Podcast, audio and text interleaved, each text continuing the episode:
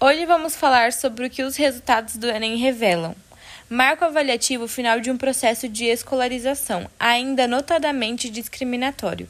As notas do Enem expressam o funil excludente que marca a educação brasileira.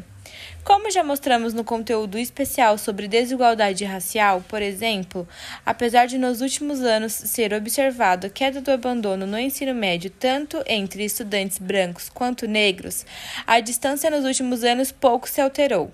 Permanece estável entre 2,5 e 3 pontos percentuais.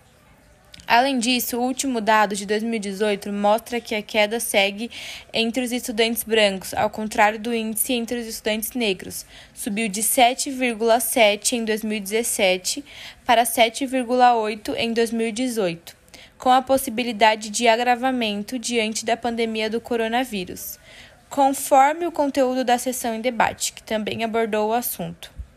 Além da evasão, diversos outros índices reafirmam essa desigualdade estrutural, expressão do racismo presente na sociedade brasileira, desde sua constituição até a sua atualidade. Se observarmos os dados de 2018, bem como sua trajetória histórica, em todas as áreas de conhecimento, o desempenho do estudante branco é bem maior do que do estudante negro, chegando a 65,2 pontos de diferença na redação. Se observarmos também a diferença entre estudantes mulheres e homens, também é possível refletir sobre desigualdades de gênero e sexismo na educação.